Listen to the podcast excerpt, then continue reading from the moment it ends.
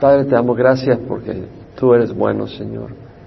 Gracias, Señor, que nos permites conocer lo que es bueno y nos permite llenar nuestras vidas de lo que es bueno, Señor, y experimentar lo bueno, Señor. Que tú bendigas, Señor, a tu pueblo necesitado de ti, Señor. Agradecido por tu misericordia que nos hayas escogido, Señor. Exalta el nombre de Jesús, ministra nuestras vidas sea glorificado tu nombre. Amén. Hoy nos toca el Salmo 141, es un salmo de David, y en este salmo David ora pidiendo protección a Dios contra el pecado, contra la naturaleza pecadora, pidiéndole a Dios que le ayude a caminar en santidad. David reconoce que necesita ayuda para eso y pide protección contra sus enemigos, enemigos que quieren destruirle. También reconoce que es una bendición las personas que Dios pone en el camino para corregirle y reprenderle. Y vemos el carácter de un buen siervo de Dios. El versículo 1 dice David, oh Jehová, a ti clamo, apresúrate a venir a mí, escucha mi voz cuando te invoco. David clama al Señor. Uno clama cuando tiene una necesidad. No le está hablando y no le está clamando, le está rogando. Cuando hay una verdadera necesidad, necesidad del corazón. David era un hombre sabio. David entendía que cuando uno es tentado por las presiones, cuando uno está azotado por la aflicción, por los ataques, las persecuciones, el cansancio, es cuando uno es tentado por el pecado. Y David empieza clamando, clamando a Dios por ayuda. Y dice, oh Jehová, a ti clamo, apresúrate a venir a mí, escucha mi voz cuando te invoco. Interesante que le dice, oh Jehová, a ti clamo. O sea, le está diciendo, reconoce, date cuenta que a ti estoy buscándote, que a ti te estoy poniendo como mi Dios. Porque tú clamas en aquella persona en quien tú confías que te puede liberar. Aquella persona en quien tú has puesto tu fe y David le dice, a ti estoy clamando porque yo te he hecho a ti mi Dios, no tengo otro. Expresa su dependencia Jehová. Bueno, a Dios le gusta que dependamos de Él porque esa es prueba de que no tenemos otro Dios, que no hemos puesto nuestra fe en otros personajes, en ídolos, cosas, organizaciones, poder, pero que hemos puesto nuestra fe en el Señor. El Salmo 27 al 8 dice, algunos confían en carros, y otros en caballos, mas nosotros confiamos en el nombre de Jehová nuestro Dios. En el nombre de Jehová nuestro Dios. O sea, tú confías en aquel que es tu Dios. Ellos se doblegaron y cayeron, mas nosotros nos hemos levantado y nos hemos mantenido de pie. ¿Cómo te sentirías, hombre, si tu esposa en momentos de crisis, de peligro, de tristeza, va corriendo al esposo de tu vecina a buscar apoyo? ¿Cómo te sentirías? Te sentirías mal, ¿no? Bueno, somos la novia de Cristo. ¿Cómo se va a sentir Jesucristo si cuando necesitamos apoyo ponemos nuestra fe en otra cosa, en otra persona, en una organización, en el dinero? ¿Cómo te sentirías tu padre si llegas a la escuela y ves a tu pequeño ahí de siete años y lo están acosando otros niños y le dice, le voy a decir al papá de mi vecino porque él sí es fuerte y me va a defender? Y tú estás ahí como un pedazo de plástico. Mm, te dolería mucho. Tú quieres ser el héroe de tu hijo, no el vecino. Y Dios es el único que tiene el poder y el amor y la compasión hacia nosotros que merece ser nuestro Dios. Es un desprecio, un insulto y una necedad nuestra cuando ponemos nuestra fe en otra persona o en alguna cosa. Algunos confían en hombres, organizaciones. No quiere decir que Dios no pueda usar organizaciones. No quiere decir que Dios no pueda usar hombres, personas. Dios puede usar tu trabajo, tu empleador, la compañía para quien trabajas como una fuente de ingreso, pero ella no es la fuente real, es el instrumento que Dios usa. Y cuando nos damos cuenta de eso, no tenemos miedo de perder ese empleo, porque Dios está en control y Dios es la verdadera fuente. Pero algunas personas confían en las riquezas, ese es su Dios, es la respuesta para cualquier problema. Su confianza es su dinero. Otros en su corazón están obsesionados por una persona, por un hombre, por una mujer. Y lo único que tienen en mente es esa mujer, esa muchacha. No quiere decir que uno no se puede enamorar, pero realmente se vuelve su obsesión, se vuelve su Dios, su ídolo. Job, cuando defendía su integridad, cuando estaba siendo atacado y defendía su integridad, él expresó de que su confianza estaba en Dios, no en las riquezas, y que nada lo había cautivado. Y lo podemos ver en Job capítulo 31. Tenemos que saber en quién ponemos nuestra confianza, porque a la hora de tomar las decisiones, las vamos a tomar dependiendo de en quién confiamos. Job 31, versículo 24, dice, si he puesto en el oro mi confianza, no quiere decir que no puedas tener una cuenta en el banco, pero quiere decir de que esa cuenta en el banco no te domina ni te maneja. Tú la tienes ahí, tú la usas, tú lo manejas, tú tienes tus ahorritos, usas sabiduría. Dios no bendice la irresponsabilidad ni la falta de diligencia. Pero si eso se vuelve tu defensa, estás en malas condiciones. Job dice, si he puesto en el oro mi confianza, si he dicho al oro fino, tú eres mi seguridad, si me he alegrado porque mi riqueza era grande y porque mi mano había adquirido mucho, si he mirado al sol cuando brillaba o a la luna marchando en esplendor, es decir, si hay algo que me ha deslumbrado al punto de volverse mi objeto de adoración. Y fue mi corazón seducido en secreto y mi mano tiró un beso de mi boca, eso también hubiera sido iniquidad que merecía juicio, porque habría negado al Dios de lo alto. ¿En quién está puesta nuestra dependencia o confianza? David la tenía en el Señor. A ti, oh Jehová, clamo. El Señor tiene palabras fuertes cuando ponemos la confianza y nuestra dependencia en otra cosa.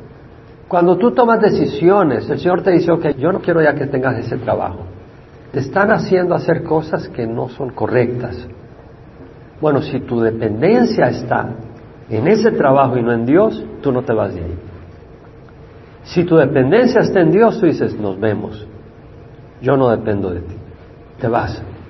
O sea, todo depende de quién es nuestro Dios, nuestra dependencia. En Jeremías 17, 5, 8 dice el Señor, no es algo liviano depender de otra cosa que no sea Dios. Así dice Jehová, maldito el hombre que en el hombre confía y hace de la carne su fortaleza, maldito, es decir, repulsivo. Va a tener una posición deplorable, repulsiva, que te aterra, que tú dices, yo no quiero estar ahí, no quiero tener ese fin. Y el Señor dice, esa es la palabra de Dios. Maldito el hombre que en el hombre confía y hace de la carne su fortaleza y de Jehová aparta su corazón. Será como arbusto en el yermo, es decir, en el lugar seco, como un arbusto. No verá el bien, es decir, la prosperidad, la abundancia eterna cuando venga. Será como arbusto en el yermo, no verá el bien cuando venga. Habitará en pedregales en el desierto, tierra salada y sin habitantes. Es decir, tendrá una vida eterna miserable. Pero bendito el hombre que confía en Jehová, cuya confianza es Jehová. Será como un árbol plantado junto a corrientes de agua, que extiende sus raíces junto a la corriente. No temerá cuando venga el calor, su hoja estará verde dice la palabra. En año de sequía no se angustiará, ni cesará de dar fruto. Es decir, será una persona que cuando viene la crisis no tendrá problema, porque sus raíces están abrazando la fuente de vida que es el Señor. Está confiando en el Señor. No cesará de dar fruto. Muchas personas vienen las crisis y se apagan, se marchitan, dejan de producir fruto. ¿Por qué? Porque no están confiando en el Señor, están confiando en las circunstancias. O si vienen a la iglesia, están felices, todo es maravilloso, pero si viene un problema, se marchitan. ¿Qué quiere decir? Que ellos están confiando en las circunstancias y simplemente se acaban cuando las circunstancias cambian. Pero la persona que está arraigada al Señor va a producir fruto siempre. Es una promesa del Señor. Muchas veces no recurrimos a Dios por nuestra falta de fe. Bueno, espero que no sea nuestro caso, pero yo creo que a veces es el caso. Y nuestra falta de fe es no creer en Dios, en su poder y su amor hacia nosotros. ¿Cómo podemos tener fe para poder recurrir a Dios realmente? Y no tener que usar astucias de hombres, ni usar métodos mundanos. Aún los mismos pastores podemos hacer eso. La iglesia no crece y empiezan a buscar métodos mundanos para que la iglesia crezca. Eso es no creer en Dios. Eso es buscar métodos del mundo. Para tener fe en Dios tenemos que alimentar nuestra relación con Dios para poder creer. Es como un niño se tira a los brazos de un papá la primera vez, tiene un poco de miedo. La segunda vez, ya un poco menos miedo. Ya después, cada vez que se le tira, es un, gozo. Pues sabe que su papá está ahí para agarrarlo. Es esa relación. Si un niño nunca ha visto a su papá y el papá le dice, oye, ¿cómo estás? Tírate. Y loco. ¿Quién es este loco? ¿Me explico? O sea, en la medida que forjamos nuestra relación con el Señor, ¿y cómo la forjamos? A través de la palabra de Dios.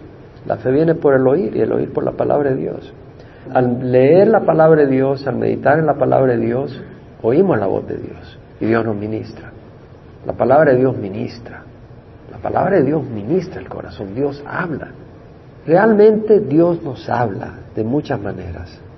Si Dios me ministra a través de unas alabanzas, ¿cómo me va a ministrar a través de la palabra de Dios, que es su propia palabra? Muchas veces vienen crisis y actúas de una manera carnal. Necesito un trabajo. Voy a mentir porque necesito un trabajo y es la única manera de conseguirlo. Ah, no estás confiando en Dios. Vino la crisis y terminas fallando porque estás no confiando en Dios, entonces estás usando tus astucias te quedaste sin trabajo, ves la oportunidad de robar un dinerito, te lo robas porque no estás confiando que Dios te va a ayudar. ¿Cómo vamos a tener victoria y éxito en los momentos de crisis si no tenemos victoria en las pequeñas luchas y los pequeños obstáculos que tenemos cada día? No tiene sentido. Es decir, si no podemos ni siquiera venir a la iglesia, por ejemplo, ¿Cómo vamos a poder resolver grandes crisis en nuestras vidas? No puedes escalar una montaña si no puedes subir una escalerita. Tenemos que aprender cada día. ¿Cómo? Tenemos que tener una conexión con el Señor diariamente. El venir solo los domingos y los miércoles, y esa es tu única experiencia con el Señor, no te da la conexión que necesitas para tener una relación fuerte con el Señor que te permita caminar en las crisis de la vida el Señor nos recuerda constantemente que es necesario conocerle. En Oseas 6.3 dice, conozcamos pues, esforcémonos por conocer al Señor. Su salida es tan cierta como la aurora. El Señor realmente viene pronto. Oseas 6.6, porque más me deleito en la lealtad que en el sacrificio y más en el conocimiento de Dios que en los holocaustos. ¿Cuál es la lealtad? Tú puedes venir a la iglesia y ese es tu sacrificio. Señor, yo cumplí. Yo fui el domingo y fui el miércoles. Ya cumplí. Eso es un sacrificio. La lealtad es, Señor, yo te amo. Déjame hablar contigo hoy. Déjame hablar contigo mañana. Pasemos tiempo con el Señor y vamos a experimentar su amor, su salvación, su paz y su gozo. Si algo no le gusta al Señor es la doblez de corazón. ¿Por qué digo esto? Porque tú puedes decir, Señor, a ti clamo, pero por otro lado tú estás clamando al mundo y estás caminando carnalmente. Eso no es bueno. Isaías 26, 3, 4 dice, al de firme propósito guardarás en perfecta paz, porque en ti confía. Proverbio 28, 1, ¿se acuerdan? El impío huye sin que nadie lo persiga, pero los justos están más confiados que un león. Queremos estar confiados como un león. Caminemos rectamente, confiemos en el Señor. No usemos métodos sucios, no juguemos con el pecado. No busquemos escapar de las presiones haciendo cosas que no debemos. Seamos de un corazón sin división. Al de firme propósito guardarás en perfecta paz porque en ti confía. Confía en el Señor para siempre porque en Jehová, Jehová tenemos una roca eterna. David dice, oh Jehová, a ti clamo, apresúrate a venir a mí. Bueno, me gusta que diga eso David. ¿Por qué? Porque somos impacientes. Y David dice, apresúrate a venir a mí. Es difícil esperar, realmente es difícil esperar. Pero te voy a decir algo, el Señor nunca llega tarde, su tiempo es perfecto. Y cuando el Señor te está haciendo esperar, está probando tu fidelidad. Porque en la espera se prueba quién es tu Señor. Es decir, la novia, la muchacha que está buscando novio, está esperando y le aparece a alguien que no es una persona que ama al Señor, no es una persona apasionada por Cristo, y en su desesperación toma su paso. ¿Está siendo fiel al Señor? No. ¿Está confiando en el Señor? No. El Señor proveerá en su tiempo perfecto, la persona perfecta. Tal vez en el trabajo no te dan lo que estás esperando y que ofrecen otro trabajo con más dinero, pero no hay mucha integridad en ese trabajo. Y tú lo tomas. ¿Estás esperando en el Señor? No. ¿Estás confiando en el Señor?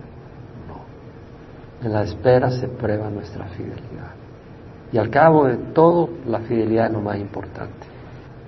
David dice, escucha mi voz cuando te invoco. Si la gente leyera la palabra de Dios, no se metería en tanto desorden. Fíjate que David no le da órdenes a Dios. David le dice, escucha mi voz. Le pide humildemente, Señor, escúchame cuando te invoco. Es una condición humilde, es una petición de humildad. Versículo 2, sea puesta mi oración delante de ti como incienso, el alzar de mis manos como la ofrenda de la tarde. Es decir, David pide que su oración sea agradable como el incienso aromático en el templo. El incienso en el templo tenía una fórmula especial, la vemos en el libro de Éxodo, está bien especificada. Y nadie podía usar ese incienso, nadie podía hacer esa fórmula, solo el sacerdote. Y solo se podía aplicar para quemar el incienso en la presencia de Dios en el lugar santo. Lo que está diciendo David es que mi oración sea agradable como un incienso aromático.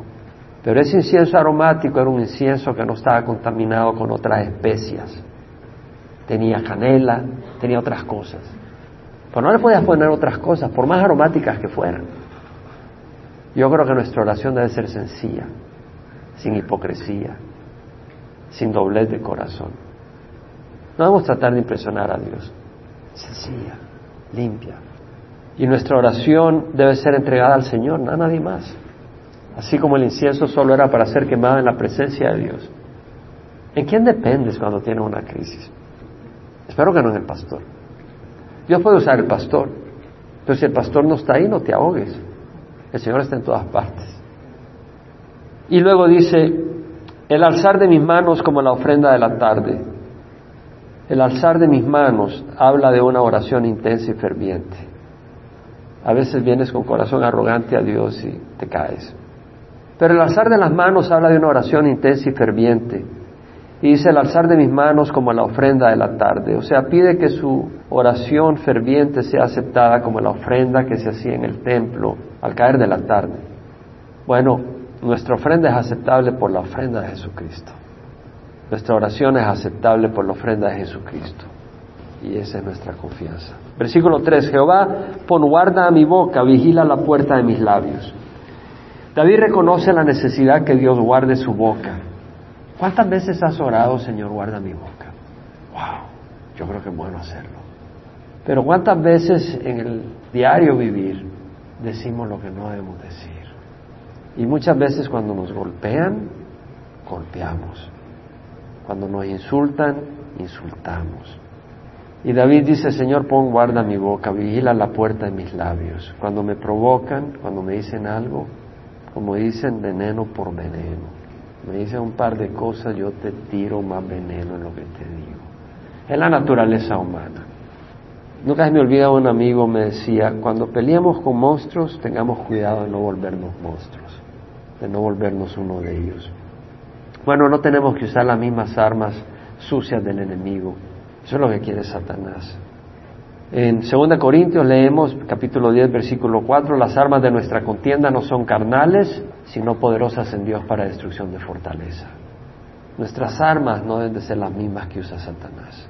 Tenemos otras armas. El Señor es el único que puede guardar nuestra boca y vigilar nuestros labios. El problema es que a veces no nos preocupa mucho lo que decimos. ¿Cuántas veces has orado o he orado yo, Señor, guarda mi boca? Yo creo que esa es una oración que debemos de hacer más de una vez al día. Porque a mí me dicen algo y yo rápido me enciendo. No me gusta que me digan cualquier cosa. Y en la carne. Bueno, el problema es que creemos nosotros que mientras no forniquemos y no robemos estamos bien. Pero con la lengua somos peores que víboras venenosas. Pero más de alguna vez nosotros hemos sido víboras venenosas. Pero el que no lo reconoce en su corazón es además mentiroso. Pero no debemos de ser así. Creo que para el cristiano eso debe ser del pasado y no del presente, honestamente. Santiago 3.1.12, y voy a dar más sobre eso. Hermanos míos, no os hagáis maestros muchos de vosotros, sabiendo que recibiremos un juicio más severo, porque todos tropezamos de muchas maneras, todos. Si alguno no tropieza en lo que dice, es un hombre perfecto, capaz también de refrenar todo el cuerpo. Ponte a pensar lo que nos está diciendo Santiago. Si tú logras controlar tu lengua, eres un hombre maduro. ¡Wow! Eso es lo que está diciendo. Si alguno no tropieza en lo que dice, es un hombre perfecto. La medida de la madurez es que puedas controlar tu lengua. Y luego dice, capaz de refrenar todo el cuerpo. La lengua es lo más difícil de refrenar, está diciendo. Si puedes refrenar tu lengua, puedes refrenar todo tu cuerpo. Ahora bien, si ponemos el freno en la boca de los caballos para que nos obedezcan, dirigimos también todo su cuerpo. O sea, con un frenito diriges todo un caballo, toda una bestia. Mirad también las naves, aunque son tan grandes e impulsadas por fuertes vientos. Son, sin embargo, dirigidas mediante un timón muy pequeño por donde la voluntad del piloto quiere. Es decir, la nave con un timoncito diriges toda una nave. Y lo que está diciendo Santiago es que con algo pequeño tú tienes capacidad de hacer algo grande. Y luego dice así también la lengua es un miembro pequeño y sin embargo se jacta de grandes cosas. O sea, con la lengua puedes ser muy arrogante, jactarte tontería y media. Pero luego dice, mirad qué gran bosque se incendia con tan pequeño fuego. Es decir, con la lengua, hermanos, podemos provocar una gran catástrofe por lo que decimos. La lengua es un fuego, un mundo de iniquidad.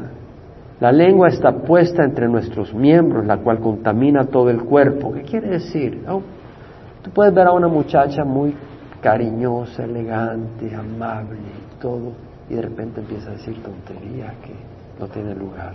Contamina toda su persona. Luego dice, es encendida por el infierno e inflama el curso de nuestra vida. Es decir, con la lengua tú puedes producir destrucción, un fuego, y ser tú un instrumento de destrucción. Por donde andas, ahí va el fuego de destrucción. Porque tu lengua es un miembro sin control. Porque todo género de fieras y de aves, de reptiles y animales marinos se pueden domar y ha sido domado por el género humano. Pero ningún hombre puede domar la lengua, hablando del hombre natural. Nadie puede controlar su lengua, es un mal turbulento lleno de veneno mortal. Así que si tú dices no, yo no, estás contradiciendo la palabra de Dios. Con ella bendecimos a nuestro Señor y Padre y con ella maldecimos a los hombres que han sido hechos a la imagen de Dios. ¿Qué nos está diciendo? Aquí no está hablando para el hombre ateo, está hablando para el hombre religioso, porque el ateo no bendice a Dios. Está hablando para el religioso, no está diciendo para el convertido. No está hablando del nacido de nuevo, pero el religioso. ¿Cómo sabrás tú si eres nacido de nuevo o si eres religioso? Si eres religioso, vienes a Calvo el Chapo en Emanuel, pero con tu lengua eres un caos.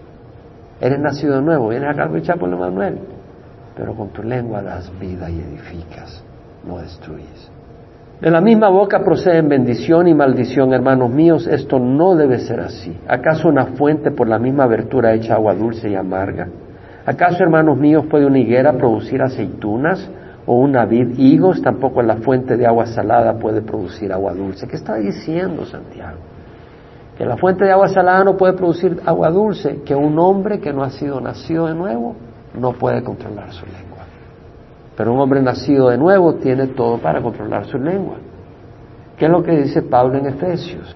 Mi oración es que los ojos de vuestro corazón sean iluminados para que conozcáis cuál es la esperanza de su llamamiento, cuáles son las riquezas de la gloria de su herencia en los santos y cuál es la extraordinaria grandeza de su poder para con nosotros los que creemos. Tenemos ese poder disponible. ¿Cuál es ese poder? El poder de quién? Del Espíritu Santo.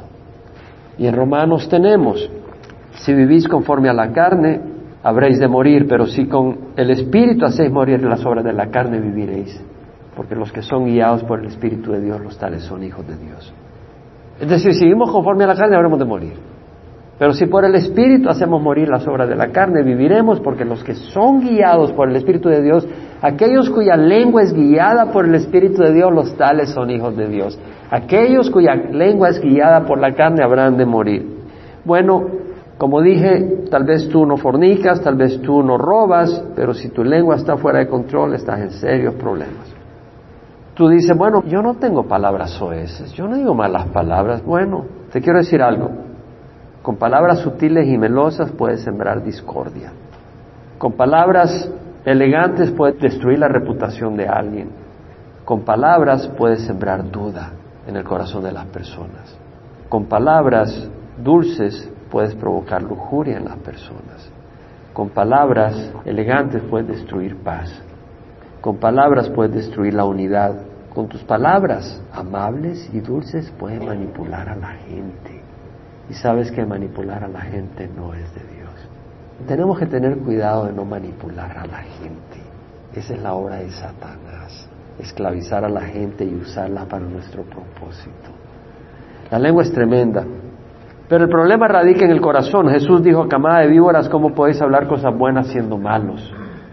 Porque de la abundancia del corazón habla la boca. Y David lo entendía. Veamos la siguiente oración. Versículo 4. No dejes que mi corazón se incline a nada malo, para practicar obras impías con los hombres que hacen iniquidad, y no me dejes comer de sus manjares. O sea, el problema no es el pedacito de carne que está ahí, el problema es el corazón del cual fluye esa arma destructiva o sea, esa actitud destructiva que es utilizada a través de la lengua para producir daño. Entonces estamos viendo que David dice, Señor, no dejes que hable lo que no debo de hablar, pon guarda mi boca, vigila la puerta de mis labios. Y nosotros debemos de orar eso, debemos de clamar. El Señor nos va a dar el poder, pero tenemos que querer, tenemos que arrepentirnos. O a veces tropezaremos. Sería un hipócrita si yo le digo que no. Pero si ese es tu hábito, tienes que arrepentirte, porque entonces no eres un hijo de Dios, honestamente. Si esa es tu manera de vivir y de defenderte y de atacar y de relacionarte, tienes que arrepentirte porque no eres un hijo de Dios. ¿Que tropiezas a veces? No hay nadie que no tropiece de vez en cuando. Pero el problema está en el corazón. Y David lo entendía y dice, no dejes que mi corazón se incline a nada malo para practicar obras impías con los hombres que hacen iniquidad y no me dejes comer de sus manjares. La clave es clamar a Dios. David clamó muchas veces a Dios para que lavara su corazón, renovara su corazón, cuidara su corazón. Porque sí estoy convencido que el corazón del hombre es engañoso y que yo no puedo confiar en mi corazón. Puedo confiar en el Señor, pero no puedo confiar en mi corazón. Puedo confiarle mi corazón al Señor, pero yo no puedo confiar en mi corazón. El corazón es engañoso. Más engañoso que todo es el corazón y ese remedio. ¿Quién lo comprenderá? Yo Jehová escudriño el corazón y pruebo los pensamientos para dar a cada uno conforme a sus caminos, de acuerdo al fruto de sus obras. David clamó muchas veces, Salmo 51, 10 al 13, crea en mí, oh Dios, un corazón limpio. Crea, para, así como cuando Dios creó el universo, la misma palabra usa, crea en mí, oh Dios, un corazón limpio. Renueva un espíritu recto dentro de mí. No me eches de tu presencia, no quites de mí tu Santo Espíritu. Restituye en mí el gozo de tu salvación y sosténme con tu espíritu de poder, entonces enseñaré a los transgresores tus caminos y los pecadores se volverán a ti. Crea en mí, oh Dios, un corazón limpio. Es necesario. Es necesario en todo nivel. Pidámosle al Señor, Señor, que mi motivación seas tú, que mi propósito seas tú, que sea en ti en quien confío, no mi reputación, no mi éxito, no mi tamaño de mi iglesia no a la cantidad de predicaciones que doy. Eso es lo de menos. ¿A quién estamos buscando agradar? ¿Qué estamos buscando? En el Salmo 139 que acabamos de estudiar, escudriñame, oh Dios, y conoce mi corazón, pruébame y conoce mis inquietudes, y mira si en mí hay camino malo, y guíame por el camino eterno. Escudriñame. Bueno, Dios no necesita escudriñar, lo que está diciendo David, ya lo expliqué. Señor, como si alguien que necesite escudriñar, porque el Señor conoce todo sin necesidad de examinarlo. Señor, cada detalle de mi corazón, míralo y si hay algo malo, házmelo saber. En otras palabras, no te quiero esconder nada. Si hay algo malo, no te lo voy a esconder, sino que tú mismo corrígemelo. Yo no quiero fracasar en mi camino. Señor, escudriñame. Y si hay camino malo, muéstramelo y límpiame. El Salmo 19, 14, David habla de sus palabras y de su corazón. Sean gratas las palabras de mi boca y la meditación de mi corazón delante de ti, oh Jehová, roca mía y redentor mío. Muchas veces bajo la presión de la vida, del trabajo, del hogar, uno puede buscar escape en el pecado. Por eso David dice, no dejes que mi corazón se incline a nada malo, donde la presión es insoportable y quiere buscar un escape. Y el enemigo te pone las oportunidades. David dice, Señor, no dejes que mi corazón se incline a nada malo. Yo creo que el temor a Jehová es algo muy bueno. El temor a Jehová es el principio de la sabiduría. Los necios desprecian la sabiduría y la instrucción. No es que mi corazón se inclina a nada malo para practicar obras impías con los hombres que hacen iniquidad y no me dejes comer sus manjares. O sea, David está diciendo, no dejes que me una con hombres impíos, con hombres que hacen iniquidad. El hombre impío no es necesariamente el que sale y dispara, el hombre impío es aquel que no tiene respeto a Dios, no tiene a Dios en su mente, vive para sí mismo, vive una vida egoísta. La mujer impía es lo mismo, es aquella mujer superficial que no está viviendo para Dios, que todo es vanidad, vanidad de vanidades, lo exterior. Y David dice, no es que mi corazón se incline para andar con hombres impíos. Bueno, yo se lo he dicho a muchos de ustedes, lo he dicho desde el púlpito y se lo he dicho personalmente, si tú andas y te entretienes con inconversos, tarde o temprano estarás disfrutando sus manjares.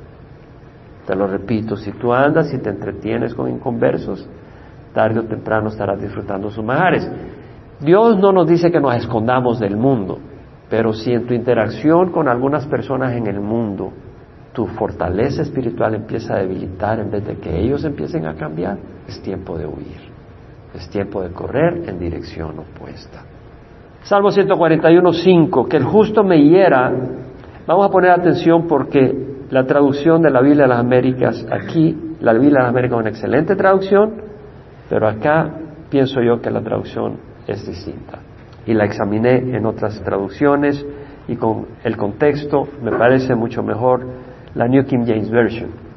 Voy a leer la New King James Version. Let the righteous strike me. Deja que el recto me golpee. It shall be a kindness. Va a ser amabilidad. And let him rebuke me. Deja que me reprenda. It shall be as excellent oil. Será como aceite excelente. Let my head not refuse it. No dejes que mi cabeza lo rehúse. For still my prayer is against the deeds of the wicked, porque mi oración es todavía contra las obras de los malvados. Entonces, voy a usar eso y otras traducciones para traducirlo de esta manera. Que el justo me hiera, eso será bondad. La New Living Translation, let the godly strike me, it will be a kindness. La English Standard Version, let a righteous man strike me, it is a kindness. O sea, Todas esas tres traducciones con la New King James Version tienen ese sentir. Que el justo me hiera, eso será bondad. La corrección, la reprensión de recto y piadoso puede doler, pero trae sanidad para el sabio. Proverbios 27, 6 dice, fieles son las heridas del amigo, pero profuso los besos del enemigo. Pero sabes que la persona sincera que es tu amigo fiel, a veces te va a decir lo que no te agrada oír, pero que necesitas oír. Proverbios 9, 7 al 9 dice, el que corrige al escarnecedor atrae sobre sí deshonra. El que reprende al impío recibe insultos. No reprendas al escarnecedor para que no te aborrezca. Reprende al sabio y te amará. Da instrucción al sabio y será aún más sabio. Enseña al justo y aumentará su saber. Entonces yo me pregunto, ¿qué eres tú? ¿Un burlador? ¿Un impío? o una persona sabia y justa. Todo depende cómo respondes a la corrección. El que corrige al escarnecedor atrae para sí deshonra. Es decir, tú corriges y te deshonran. El que reprende al impío recibe insultos. Tú corriges y te insultan. No reprendas al escarnecedor para que no te aborrezca. Tú corriges y te cruzaron. Reprende al sabio y te amará. Tú corriges y hay corrección. Esa persona es sabia. Da instrucción al sabio y será aún más sabio. Tú instruyes y recibe instrucción. Enseña al justo y aumentará su saber. Y luego dice, y me reprenda ese aceite sobre la cabeza, no lo rechace mi cabeza. Y de ahí, en el Medio Oriente, la persona en sus caminares, el sol del Medio Oriente, su cabello se ponía tostado, su piel se ponía quebrada por el calor y era amabilidad del anfitrión derramar aceite sobre tu cabeza, porque refrescaba, te suavizaba. Y lo que está diciendo es la reprensión del justo, no del necio, pero del justo, es aceite, que no lo rechace mi cabeza. Y luego dice, mi oración es contra las obras del malvado. Bueno, David no se une al malvado, sino que ora contra la obra de los impíos. Efesios 5:11 dice, no participéis en las obras estériles de las tinieblas, sino más bien desenmascaradlas. No tengamos nada que ver con la oscuridad. Y 1 Juan 3:8, el Hijo de Dios se manifestó con este propósito para destruir las obras del diablo. ¿Qué somos nosotros? ¿Obras de Dios o obra del diablo? Si somos obra de Dios, estamos en buenas manos. Pero si nosotros estamos dejando que el diablo moldee nuestro caminar, somos obra del diablo. Y el Hijo de Dios se manifestó con qué propósito? Para destruir la obra del diablo. Si tú no te arrepientes, tú vas a ser destruido. Tú vas al fuego eterno. El Hijo de Dios se manifestó para destruir la obra del diablo. Un día vas a ser separado de toda la eternidad del pueblo de Dios. No va a haber rastro tuyo en la presencia de Dios, ni del pueblo de Dios. No podemos jugar con el pecado. Versículo 6. Sus jueces son lanzados contra los costados de la peña y oyen mis palabras que son agradables. Me gusta más la traducción de la New Living Translation, creo que tiene buen sabor lo que dice. Y lo mismo la de la New International Version, que realmente es el significado. Literalmente la Biblia de las Américas lo pone tal como es literalmente, pero perdemos, si no tenemos el contexto cultural hebreo, no entendemos el significado. Y con el contexto cultural hebreo podemos entender su significado de esta manera. Sus líderes son lanzados contra los costados de la peña. Y oyen mis palabras y se darán cuenta que eran correctas, que tenían sentido. Eso es lo que está queriendo decir.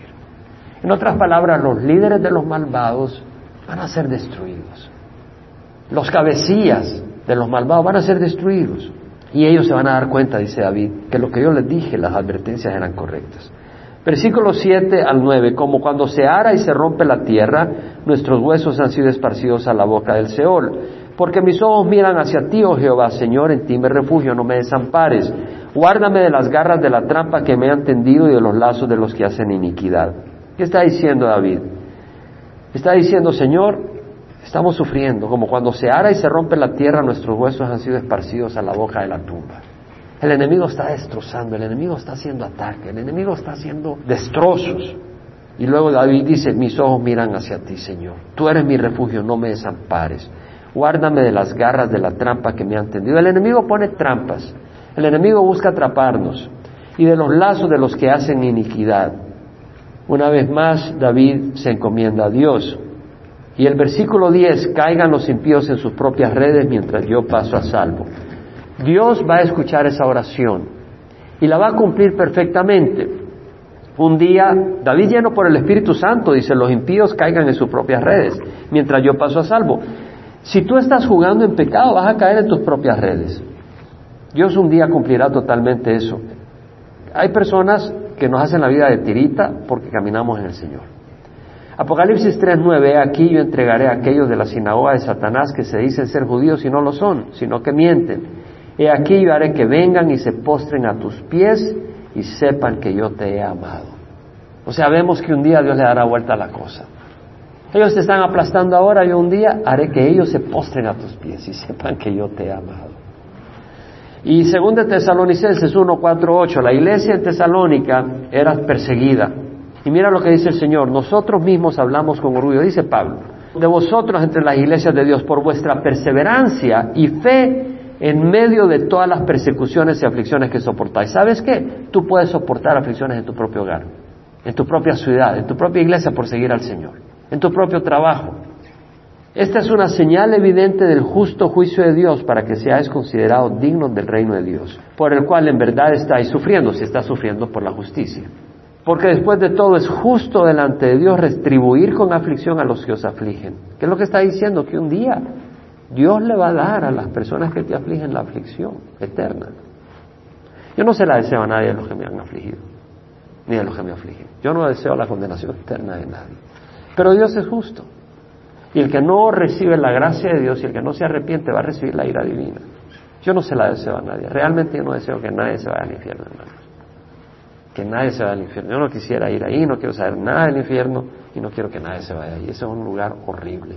Pero dice Dios, es justo delante de Dios retribuir con aflicción a los que os afligen y daros alivio a vosotros que sois afligidos. Los que sufrimos por el Evangelio, un día vamos a recibir alivio. Y si tú no sufres por el Evangelio, no eres piadoso.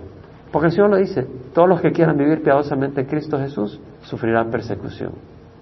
Está en Timoteo, de una o de otro tipo. Cuando el Señor se ha revelado desde el cielo con sus poderosos ángeles en llame fuego, dando retribución a los que no conocen a Dios y a los que no obedecen el Evangelio de nuestro Señor Jesús. Hermanos, es más que venir acá por el Chapo Emanuel. Es de obedecer a la palabra de Dios. Padre, yo te doy gracias por tu palabra.